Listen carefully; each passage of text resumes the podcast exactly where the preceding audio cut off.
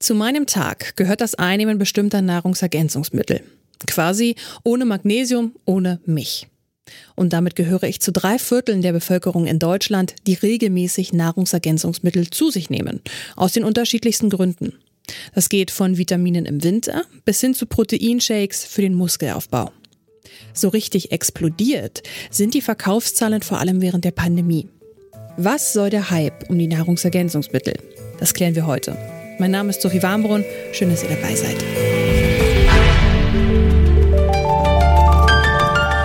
Zurück zum Thema.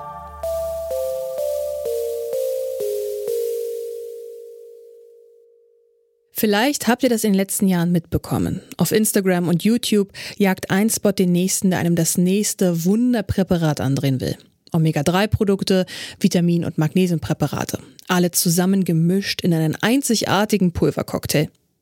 Und tatsächlich ist in den letzten Jahren der Umsatz mit Nahrungsergänzungsmitteln kontinuierlich gestiegen. Laut Statistiken ist die Produktion in den vergangenen zwei Jahren um fast ein Viertel gestiegen. Aber was genau sind Nahrungsergänzungsmittel überhaupt? Das erklärt uns meine Kollegin Nina Potzel. Tabletten, Kapseln, Pulver oder Tropfen. Nahrungsergänzungsmittel gibt es wirklich in diversen Formen. Laut dem Bundesamt für Verbraucherschutz und Lebensmittelsicherheit gehören sie zu den Lebensmitteln des allgemeinen Verzehrs und enthalten Vitamine, Mineralstoffe oder andere Nährstoffe, die eine ernährungsspezifische oder physiologische Wirkung in konzentrierter Form haben sollen.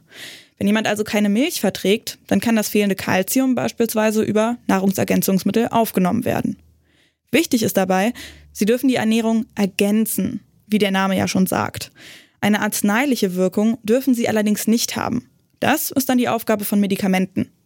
Es gibt zwar die Verordnung über Nahrungsergänzungsmittel, die die Produkte regulieren soll, Herstellende sind da aber in der Eigenverantwortung. Es braucht keine konkrete Zulassung, die Mittel können quasi einfach so auf den Markt gebracht werden. Sie müssen lediglich angezeigt, also quasi eingereicht werden. Der Punkt mit der Zulassung bzw. der fehlenden Zulassung ist dabei ganz entscheidend. Im Prinzip kann jeder Hersteller so viel reintun in sein Nahrungsergänzungsmittel, wie er möchte. dass die einzige Bedingung ist, er muss sicherstellen, dass sein Produkt sicher ist. Und was sicher ist, darüber streiten sich ganz massiv die Geister. Das sagt Angela Klausen. Sie ist Lebensmittelexpertin bei der Verbraucherzentrale NRW. Ihr zufolge sind es vor allem Menschen, die vegan leben, die Nahrungsergänzungsmittel brauchen. Für die ist es ganz unbedingt wichtig, dass sie Vitamin B12 zu sich nehmen zusätzlich.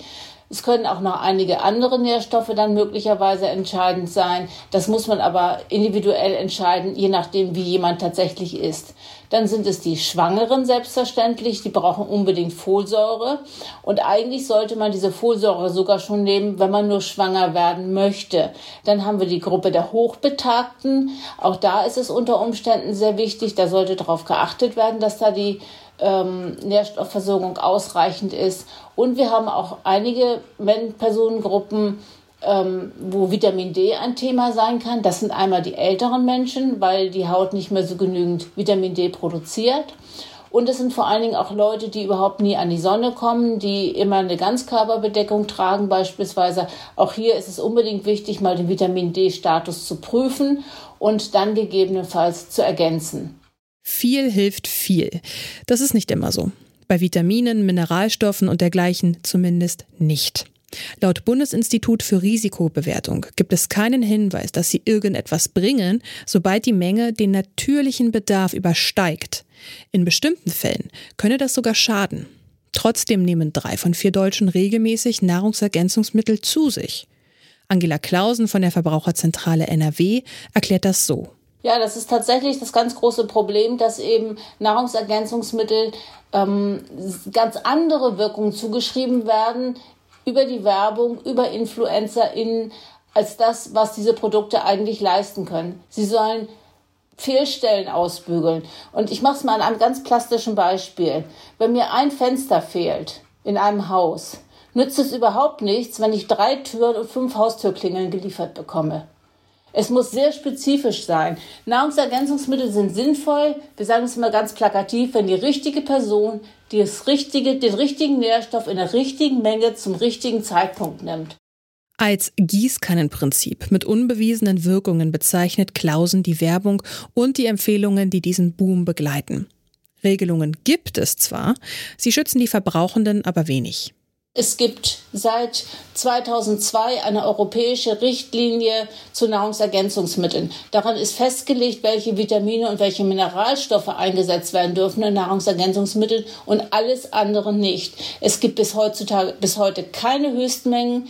Äh, einige europäische Länder haben dafür eigene nationale Höchstmengen dann erlassen. Die gibt es in Deutschland auch nicht. Vitamine und Mineralstoffe sind geregelt, aber alles andere, was da reinkommt, das wird, ist eben nicht geregelt. Es gibt keine Listen oder ähnliches, welche Pflanzenstoffe ich reinbringen darf, welche Aminosäuren ich reintun darf, welche Kombinationen es geben kann. Es gibt da überhaupt nichts. Auf der anderen Seite frage ich mich immer, Nahrungsergänzungsmittel sollen die Nahrung ergänzen, sollen also etwas, was in meiner Nahrung fehlt, ausgleichen. Und ich kann mir ehrlich gesagt nicht fest vorstellen, dass in meiner Nahrung ausgerechnet irgendwie ein Ginkgo-Blätterextrakt oder ein Lavendelöl oder Haifischflossen fehlen sollten. Ähm, von daher finde ich, dass dieses, dieses Produkt Nahrungsergänzungsmittel, diese Lebensmittelgruppe derzeit eigentlich alles andere tut, als das, was es eigentlich tun soll. Diese und andere Produkte sehen wir mittlerweile regelmäßig bei Instagram in Posts oder Videos. Das Chemische und Veterinäruntersuchungsamt Stuttgart hat zum Beispiel Posts aus dem Jahr 2021 analysiert. Von 965 Beiträgen von ausgewählten Lebensmittelunternehmen haben sie 40 Prozent als nicht zulässig eingestuft, da hier falsche Dinge behauptet wurden. Bei den Postings von InfluencerInnen sind es sogar 90 Prozent gewesen.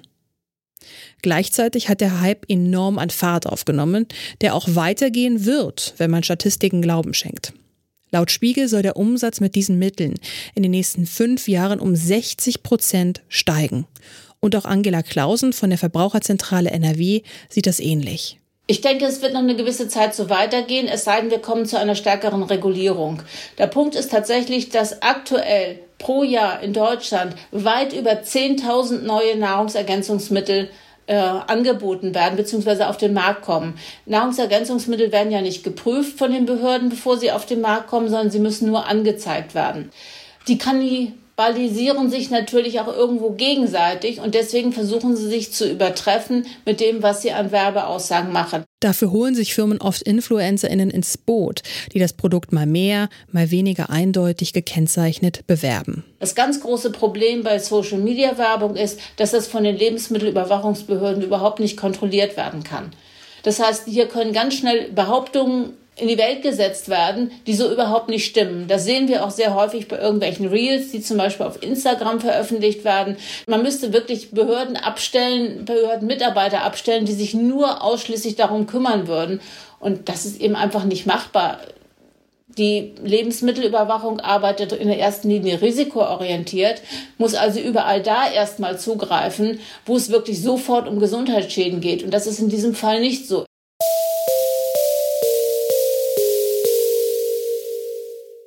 Die Branche der Nahrungsergänzungsmittel boomt. Seit Jahren steigen Verkauf und Produktion kontinuierlich.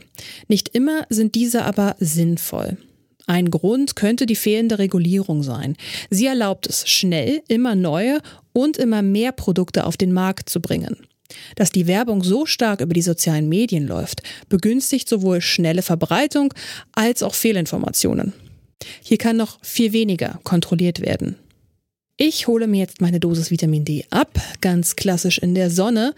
Und das war's an dieser Stelle von mir. Clelio Burkhardt und Anton Burmeister haben an dieser Folge mitgearbeitet. Nina Potzel war Chefin vom Dienst. Mein Name ist Sophie Warnbrunn. Macht's gut und bis zum nächsten Mal.